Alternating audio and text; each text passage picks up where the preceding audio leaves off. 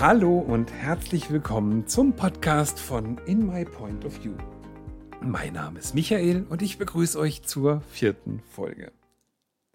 Die vierte Folge ist für mich was Besonderes.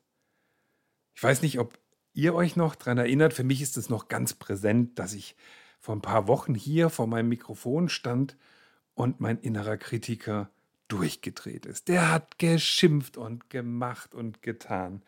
Das schaffst du eh nicht. Mehr als drei Folgen kriegst du nie hin. Das will doch nie jemand hören. Du hast gar nichts Spannendes zu sagen. Und wisst ihr was? Wir haben ihn Lügen gestraft. Denn heute nehme ich die vierte Folge auf und die funktioniert gut. Und wenn ich die anderen drei Folgen anschaue, dann gibt es durchaus Leute, die das interessiert, was ich zu erzählen habe. Und wenn ich das Feedback anschaue, dann ist das durch die Bank weg positiv, wohlwollend und konstruktiv. Und von Folge zu Folge habe ich das Gefühl, konnte ich diesen Podcast verbessern und Neues lernen durch euch, mit euch zusammen.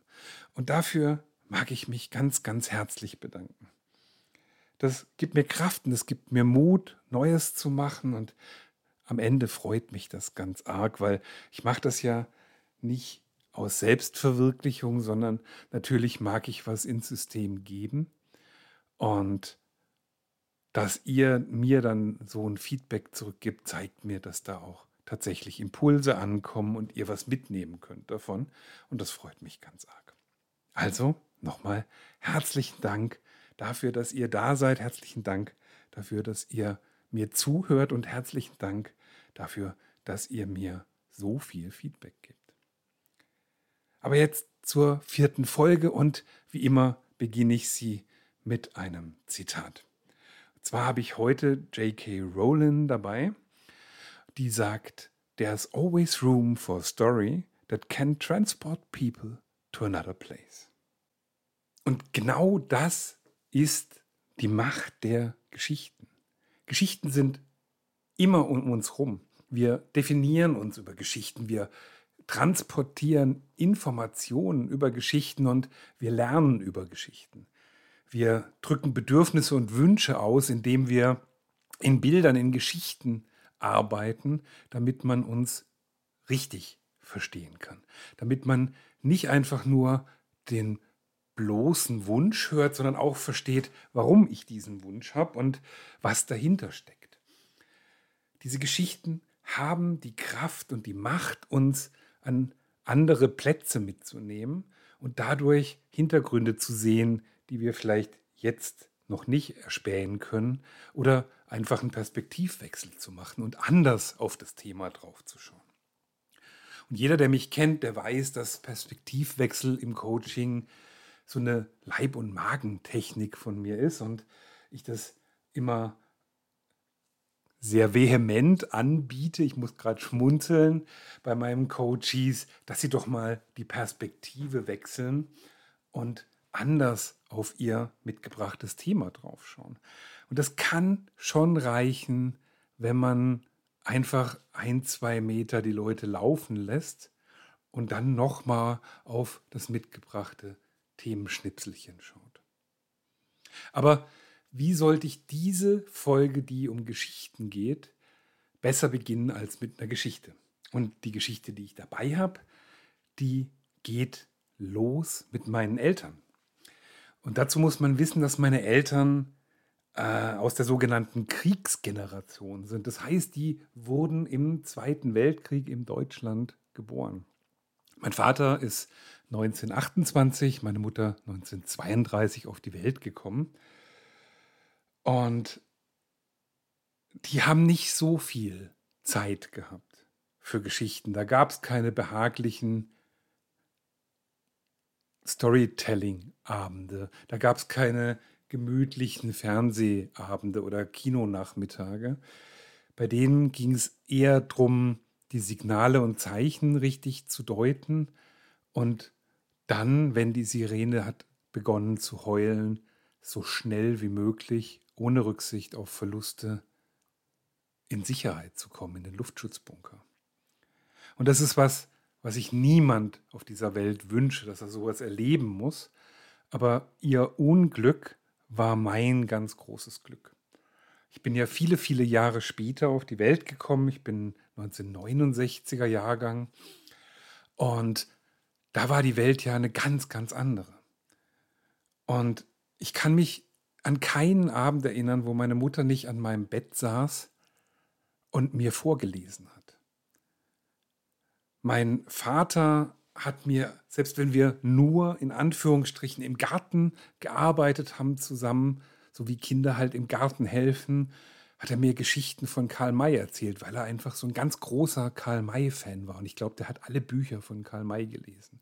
Später hat er mir dann von Perry Roden erzählt, weil das war dann seine zweite Leidenschaft. Und dadurch wurden Geschichten für mich ein ganz elementarer Teil meines Lebens, schon ganz, ganz früh. Und ich glaube, die haben ein bisschen versucht, das nachzuholen, was sie selbst nicht kriegen konnten an mir. Und wie ich eben schon gesagt habe, das war für mich ein ganz großes Glück. Wir waren im Theater, wir waren im Kindermusical und in der Kinderoper.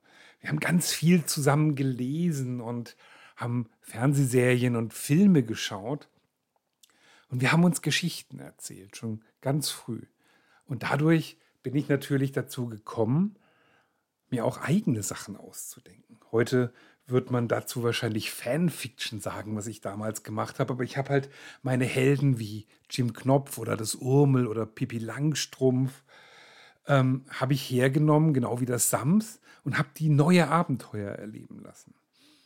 Und ich weiß noch genau, meine Eltern haben am Anfang gemeint, so, nee, nee, die Geschichte geht ja ganz anders, bis die dann irgendwann mal kapiert haben, dass das was Eigenes ist und dass ich einfach da meine Fantasie auslebe. Später bin ich dann irgendwann so mit 14 rum zu sogenannten Fantasy-Rollenspielen gekommen, also sowas wie das Schwarze Auge oder Dungeons and Dragons. Und ich habe recht schnell gemerkt, dass mir die Rolle des Spielers gar nicht so sehr liegt, sondern ich viel, viel mehr Spaß habe beim Ausdenken von Geschichten, die andere dann erleben können. Da ging es auch gar nicht so sehr um irgendwelche Rollen oder sonst irgendwas, aber ich konnte Stunden, Tage und Wochen damit verbringen, Karten zu malen und mir zu überlegen, wie das Land denn so ist, in dem die jetzt unterwegs sind und wie welche Stadt heißt und was die denn äh, besonders macht und in welcher Beziehung die zu jemand anders steht. Und so war ich dann lange, lange Jahre der sogenannte Dungeon Master, also derjenige, der die Spiele für die anderen sich ausdenkt und dann auch leitet und die anderen spielen das dann. Und heute weiß ich, dass Geschichten schon immer was waren, aus dem ich meinen Beruf hätte machen sollen. Das wusste ich damals nicht. Und deswegen habe ich ganz viele Berufe angefangen und teilweise die Ausbildung fertig gemacht, aber dann nicht drin gearbeitet, in denen es eben nicht um Geschichten ging. Die wollten auch gar nicht diese Geschichten von mir hören, sondern die wollten, dass ich, was auch immer das bedeutet hat, meinen Job mache. Ich kann mich sogar einmal an der Pflege erinnern, da war ich tatsächlich schon Stationsleitung und dann musste ich im Krankenhaus halt so einen Rapport abgeben über die Leistung meiner Station. Und ich kam rein und erklärte dem Pflegedienstleiter von der Karlsruher Herzklinik, warum denn die Zahlen so sind, wie sie sind. Und nach so ein, zwei Minuten, als ich erzählt habe, hat dieser Mensch mich damals angeguckt und hat gemeint, Michael, weißt du eigentlich, warum in deinem Rapport so ein kleines Feld für die Zahl da ist? Und ich so, hä, was will er denn jetzt von mir? Ich erzähle ihm doch gerade, wie wir da hingekommen sind, dass die Zahl so aussieht, wie sie aussieht. Und die war halt nicht besonders gut. Sonst hätte ich mich ja wahrscheinlich nicht rechtfertigen müssen.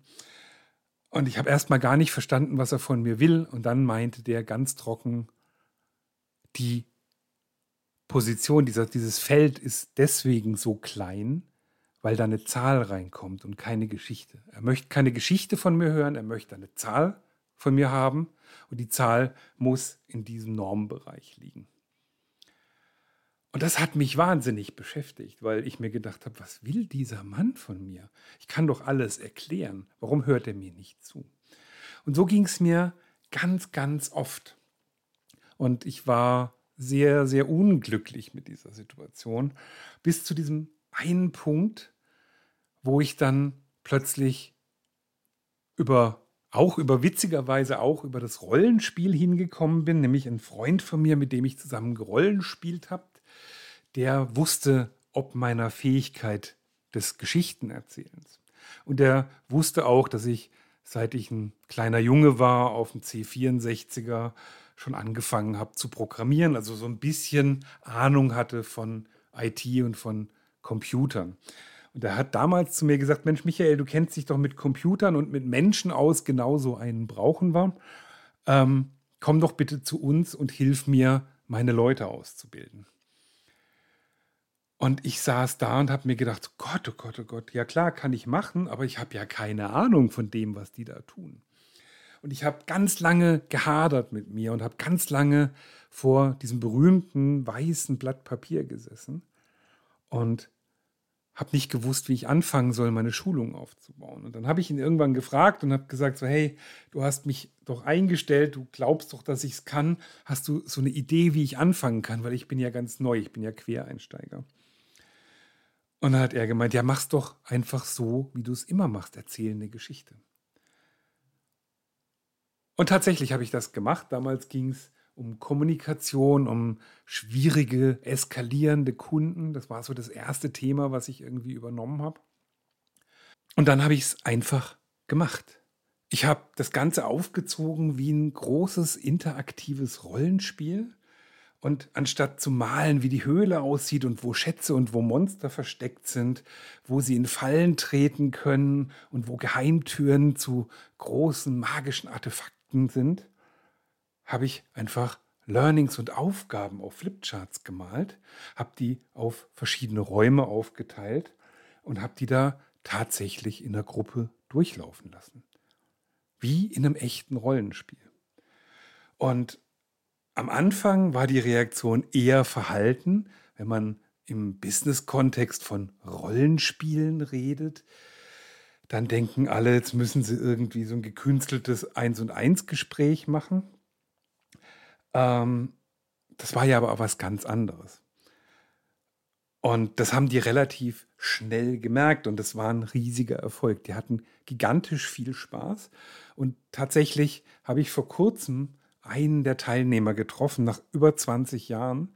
Und das Erste, was er zu mir gesagt hat, nachdem wir uns begrüßt haben und gefragt haben, wie es uns so geht, also nachdem der erste Smalltalk abgehandelt war, war, Mensch Michael, weißt du noch, wie du uns damals beigebracht hast, wie du mit dem großen Magier-Eskalator fertig werden kannst? So habe ich den halt genannt, weil das der eskalierende Kunde war und das war halt so einer der Endgegner, der große Magier-Eskalator. Ähm, und das zeigt mir natürlich, dass da ganz viel hängen geblieben ist. Ich bin mir nicht sicher, wie viel Zahlen, Daten, Fakten die sich gemerkt haben, aber solche Sachen haben sie sich gemerkt. Da, wo ich Geschichten dazu erzählt habe, da, wo ich versucht habe, eine Stimmung zu erzeugen und versucht habe, die Umgebung zu beschreiben und ich sie dann gefragt habe, ja, was wollt ihr denn jetzt machen? Wie wollt ihr denn auf diese Situation, die ich euch gerade dahingelegt habe, reagieren? Und das ist eine weitere Magie von Geschichten.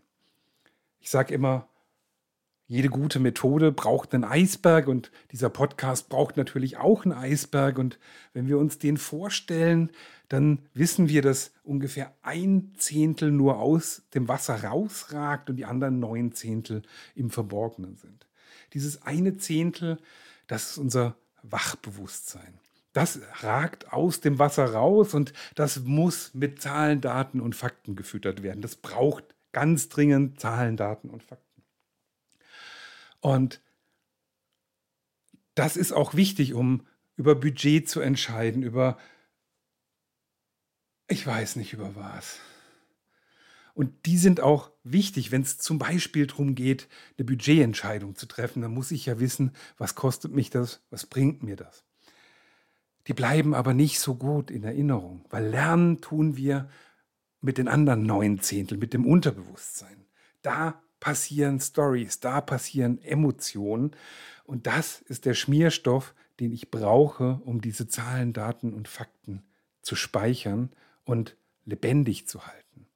Dann passieren eben auch solche Sachen, dass nach über 20 Jahren die Leute sich noch ganz genau an eine Szene erinnern können von der Schulung und ganz genau wissen, wenn ich einen eskalierenden Kunden habe, dann muss ich das Zauberbuch vom großen Magier Eskalator haben und dann ist das alles gar kein Problem, weil da steht ein Zauber drin, wie ich den halbwegs sicher wieder runterkriege. So, und was habe ich jetzt gerade mit euch gemacht? Richtig, ich habe eine kleine Heldenreise erzählt. Der Held war in dem Fall ich und meine kleinen Helfer waren meine Geschichten. Ich habe die Mission gehabt, dass ich diese Geschichten in die Welt tragen möchte und den Leuten auch zeigen möchte, dass ich mit Geschichten ganz viel bewirken und erreichen kann. Und dann kommt ja der Punkt, wo man in die weite Welt hinausgeht und erstmal alles schief geht. Und das ist ein ganz wichtiger Punkt, weil wir brauchen einen Wendepunkt, sonst ist es eher so ein bisschen tröge und langweilig. In jeder guten Geschichte geht es erstmal runter und dann kommt der Erfolg. Wenn ich jetzt Star Wars angucke, dann habe ich diesen Wendepunkt in Form von einem Mentor im Sinne von Obi-Wan Kenobi. Dann bekomme ich noch ein magisches Artefakt, nämlich das Laserschwert, diese besondere Eigenschaft, die nicht alle haben. Und damit kann ich dann das Böse vernichten. Bei Harry Potter ist das sehr ähnlich. Da ist der Mentor dann vielleicht der Dumbledore und das Artefakt oder die Fähigkeit eben das Zaubern. Bei mir war es das Rollenspielen, weil damit hatte ich eine Fähigkeit und einen Skill, mit dem ich arbeiten konnte. Und dann bin ich natürlich trotzdem erstmal durch das Tal der Tränen durchgelaufen und habe gemerkt, dass weder als Schlosser noch als Krankenpfleger Geschichten erzählen so ein Riesending ist. Aber dann konnte ich doch meinen eigenen Dämon bekämpfen und gegen das Training gewinnen und das durch die Superkraft Rollenspiel für mich entscheiden. Und warum habe ich jetzt mit euch die Heldenreise durchgesprochen. Das ist ganz einfach, weil jede gute Geschichte sich an der Heldenreise orientiert. Es gibt bestimmt Geschichten, die tun das nicht, aber dann wird es recht schnell recht seicht. Ich bin mit dem Thema Geschichten gerade sehr präsent unterwegs. Das heißt, ich spreche auf der einen oder anderen User Group darüber. Ich war schon auf manchen Barcamps und habe Sessions dazu gemacht. Und Dazu habe ich mir die Geschichte von Hänsel und Gretel ausgesucht. So, warum jetzt Hänsel und Gretel?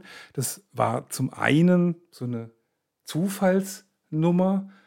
Der Peter und ich, Peter war UXler damals beim selben Kunden, bei dem ich Coach war, haben einen Workshop vorbereitet für ein Team, wo es um Stories gehen sollte, also um User Stories.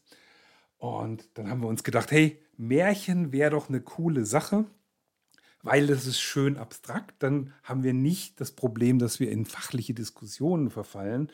Ist das mit der Datenbank überhaupt möglich? Kann diese App das überhaupt leisten? Haben wir eine gute API dafür? Und, und das ist ein ganz wichtiger Punkt gewesen damals für mich, das ist eine Geschichte, wo wir eine sehr, sehr, sehr hohe Wahrscheinlichkeit haben, dass sie jeder kennt. Und da sind wir schon beim ersten Learning, das ich in meinem Workshop erarbeite. Und das kann ich hier auch problemlos spoilern. Es ist nämlich ganz sicher nicht so, dass jeder dieselbe Version von Hänsel und Gretel kennt. Und dieses Learning, egal wie gut du eine Geschichte kennst, du kennst sie nie ganz, halte ich für sehr, sehr wertvoll. Weil das bedeutet auch immer, dass ich nie völlig frei davon bin, meinen Kontext, meine Motivation zu erklären, warum ich etwas will. Als wir den Workshop vorbereitet haben, der Peter und ich, habe ich gedacht, ach Mensch, Hänsel und Gretel, cool, die Geschichte kenne ich, die habe ich über 100 Mal gehört, die habe ich, ich weiß nicht wie oft gelesen und mindestens genauso oft erzählt. Das wird easy. Und dann habe ich mir das Märchen runtergeladen und allein bei diesen vier Seiten, die ich durchgelesen habe, waren bestimmt drei, vier Momente, wo ich mir gedacht habe, echt, das gehört zu Hänsel und Gretel? Wie geil ist das denn? Und dann habe ich angefangen, Sekundärliteratur zu lesen. Und ich kenne keinen, der nicht von sich sagen würde, dass er Hänsel und Gretel kennt. Und trotzdem gibt es ganz viele unterschiedliche Versionen. Es gibt zum einen die, ich nenne sie mal, evolutionären Veränderungen. Das heißt, über Auflage zu Auflage zu Auflage hat sich das Märchen verändert. So ist es zum Beispiel so, dass in den ersten vier Auflagen die Familie aus Vater, Mutter, Hänsel und Gretel besteht. Ganz normale Familie. Vater war Holzhacker, der hat nicht so viel Geld gehabt, deswegen hatten die ein Problem und mussten das irgendwie lösen. Und das Problem war, ja blöd, wir haben nicht genug Essen für alle. Also muss man sich von den Kindern trennen. In der fünften Auflage verändert sich das plötzlich. Die Basisstory bleibt gleich, aber dann ist es plötzlich nicht mehr die Mutter, sondern es ist die Stiefmutter. Und das ist schon, finde ich, eine gravierende Änderung. So, wenn man weiß, aus welcher Zeit das kommt, ist es relativ klar, weil in der fünften Auflage dieser Geschichte ist man in der Biedermeierzeit angekommen. In der Biedermeierzeit hatte die Frau die Rolle der Fürsorgerin, der Caretakerin, die hat die Familie zusammengehalten und war die gute Seele der Familie letztendlich. Die hätte niemals ihren Kindern irgendetwas Böses getan und in der Biedermeierzeit war das was Böses, genau wie für uns heute, seine Kinder auszusetzen. Deswegen musste diese Rolle anderweitig vergeben werden, weil die Mutter konnte das gar nicht tun. Also musste die Stiefmutter her. Und es ist ja in einigen deutschen Märchen, dass die Stiefmutter plötzlich böse ist. Bei Dornröschen und Schneewittchen ist das ja auch so. Und auch die Thematik mit den Kindern, die auszusetzen, wenn man sich überlegt, aus welcher Zeit, in welchem Kontext dieses Märchen, diese Geschichte entstanden ist, dann ist das nicht mehr so ungewöhnlich. Dann ist das für unsere Ohren, für, unsere, für unser Empfinden immer noch sehr, sehr, sehr spooky. Aber das Märchen ist in der Zeit des Dreißigjährigen Kriegs entstanden. Das heißt, da hatte man nichts. Da sind plündernde, marodierende Horden durchs Land gezogen und keiner hatte Essen, keiner hatte irgendwie Geld. Und jeder musste ums nackte Überleben kämpfen. Und da war das ganz normal, dass man Kinder zu Frondiensten verliehen hat. Das nannte man Verdingen. Man hat Kinder quasi Langzeit ausgeliehen an Bauern oder Handwerker, um niedere Tätigkeiten zu tun, damit man sie selber nicht durchfuttern musste und man hat noch eine kleine Entlohnung dafür bekommen. Und die Kinder, die man nicht verdingen konnte, die hat man ausgesetzt. Und wenn man die Möglichkeit hatte, dann hat man das auf dem Marktplatz oder vor einer Kirche gemacht. Und wenn man die Möglichkeit nicht hatte, dann hat man es eben im Wald gemacht. Und ja, ich merke jetzt auch wieder, wie mir das schwer fällt, das einfach so zu sagen. Das ist für uns heute unvorstellbar. Damals waren Kinder, so hart wie das klingt, eine nachwachsende Ressource. Und wenn die Familie bedroht war, hat man sich halt eher von den Kindern getrennt als von den Eltern, denn die haben ja letztendlich eine Chance gehabt, was dazu beizutragen dass es besser wird. Was bei Hänsel und Gretel noch super spannend ist, und damit will ich auch langsam Richtung Ende kommen, ähm, sind die verschiedenen Charaktere. Und wenn ich mir überlege, dass diese Charaktere vielleicht stellvertretend für meine Kunden sind, dann kann ich da ähnlich wie mit Personas dran arbeiten und mir überlegen, wie die denn drauf sind. Was die denn so für Ängste haben und Sorgen. Welche Motivation sie denn umtreibt und in welcher Situation sie denn gerade sind.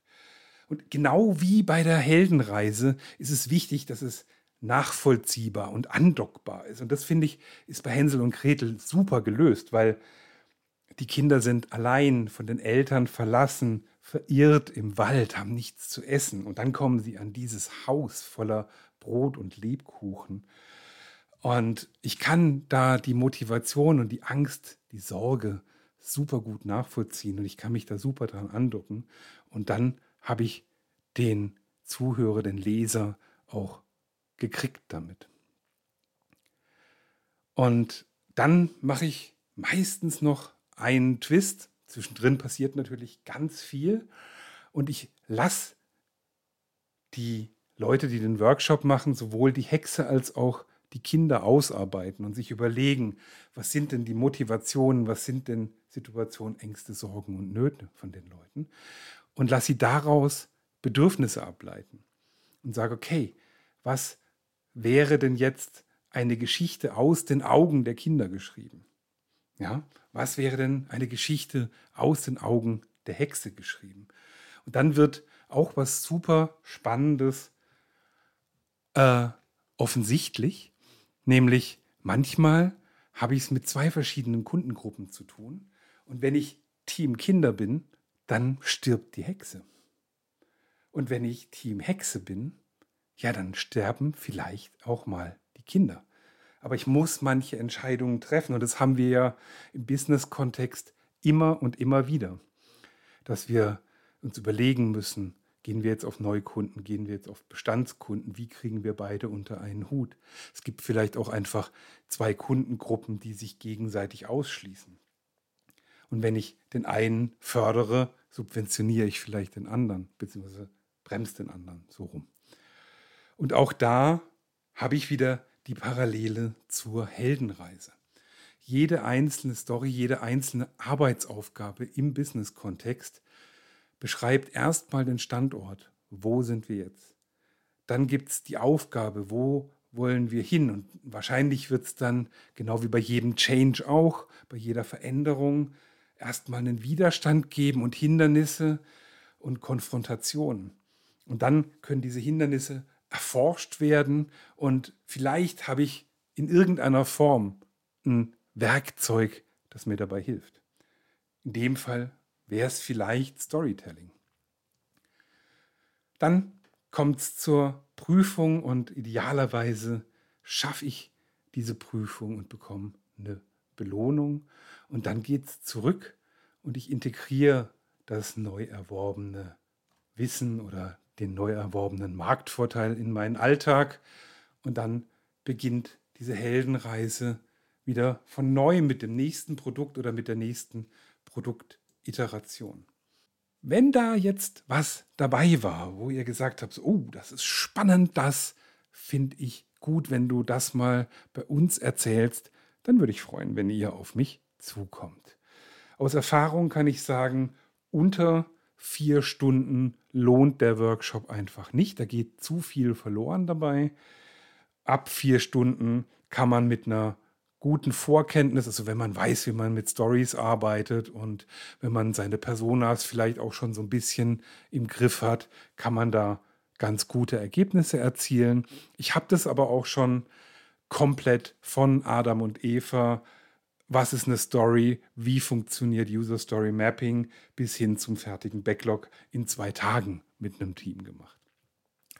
Da können wir ja dann im Einzelgespräch drüber reden und da, glaube ich, finden wir auch den richtigen Modus. Ich würde mich auf jeden Fall freuen, wenn ich das auch mal wieder anwenden könnte. Ich bin mir sehr sicher, dass wir nicht dümmer aus diesem Workshop rausgehen. Ich lerne da tatsächlich auch jedes Mal dazu. Und es ist schon wirklich so ein ganz kleines bisschen magisch, wenn plötzlich irgendwelche Plannings oder Refinements vom PO eingeleitet werden mit Es war einmal. Und tatsächlich ist das schon mehrfach passiert. Und natürlich ist das so ein kleines Augenzwinkern, aber sie haben dann einfach mehr Kontext mitgegeben und sie haben eine kleine Geschichte drumherum erzählt. Und es war halt dann nicht einfach nur das Arbeitspaket 1, 2, 3, das bis zum 4.4. umgesetzt werden muss. Und auch wenn ihr sagt, das passt jetzt gerade nicht in unser Team, das brauchen wir bei uns in der Firma gerade nicht so dringend, freue ich mich natürlich über Feedback zur Folge. Wenn ihr wollt, dann geht gerne auf in-mypointofview.de und schreibt mir einen Kommentar. Ihr könnt auch gerne die üblichen Verdächtigen wie LinkedIn oder Instagram benutzen und jedes Like, jede Sternebewertung gibt mir ein bisschen mehr vom Algorithmus und macht mich, macht den Podcast ein bisschen publiker und wer weiß, wer den dann dadurch sonst noch finden kann.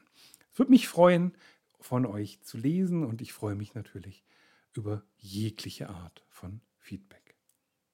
Und bevor wir jetzt endgültig nach über 30 Minuten zum Ende kommen, wow, wow, wow, wow, wow, ich glaube, das Thema beschäftigt mich wirklich, noch kurz die Hausaufgabe. Die mag ich ja besonders gern.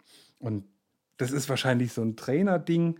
Ich habe das aber auch während meiner Coaching-Ausbildung schon angefangen, habe meine Coaches mit Hausaufgaben beglückt. Und da habe ich immer von meinen Coaching-Lehrern gehört, das kannst du doch nicht machen, das ist ein Coaching, da geben wir keine Hausaufgaben. Hausaufgaben, das klingt so nach Schule. Coaching ist keine Schule. Ich habe es trotzdem gemacht, weil ich mag es. Weil dann kann ich das Gehörte sacken lassen verdauen und dann über die Hausaufgaben vielleicht nochmal aufarbeiten. Die Hausaufgabe, die ich für euch dabei habe, ist heute eine ganz einfache.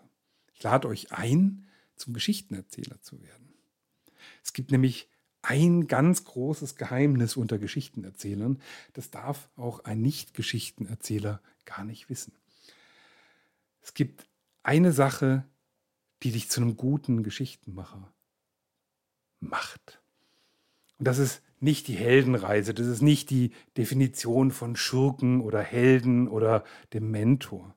Das sind auch nicht irgendwelche Key-Eigenschaften, die man in irgendwelchen Präsentationen lernt, die sieben Schlüsselfähigkeiten für Geschichtenerzähler oder sonst was. Diese eine Sache, die dich zu einem guten Geschichtenerzähler macht, ist, tu's. Werde Geschichtenerzähler. Rede, probier deine Geschichten aus, feil an ihnen, an ihnen und erzähl sie. Und genau deswegen würde ich euch gerne dazu einladen, es einfach mal zu tun. Und vielleicht wird dann aus einem, hey Schatz, wie sieht's aus? Gehen wir mal wieder zum Italiener. Da waren wir jetzt schon seit zwei Monaten nicht mehr. Ein, was hältst du davon? Wir gehen heute in den Biergarten teilen uns eine leckere Pizza und eine gute Flasche Wein und danach gehen wir ans Schloss spazieren und schauen uns den Sonnenuntergang an. Da steckt viel mehr drin, oder? Das ist eine viel bessere Geschichte und der andere weiß viel mehr über mich und warum ich das möchte. Natürlich waren wir da seit zwei Monaten nicht mehr. Warum waren wir da seit zwei Monaten nicht mehr? Weil er halt nicht so nah ist wie Giovanni. Giovanni ist gerade mal drei Minuten mit dem Rad weg. Aber es geht ja um die Nähe zum Schloss und den Sonnenuntergang und die gemeinsame Zeit. Ihr merkt, es muss auch gar nichts im Business-Kontext sein. Das dürft ihr natürlich tun, aber es muss nicht sein. Es reicht auch eine private Story und manchmal reicht es auch schon, eine Einladung auszusprechen für eine Pizza. Ich wünsche euch ganz viel Spaß damit. Ich freue mich, wie gesagt, über Feedback und auf und über euch, wenn wir uns das nächste Mal hören. Bis denn dann denn.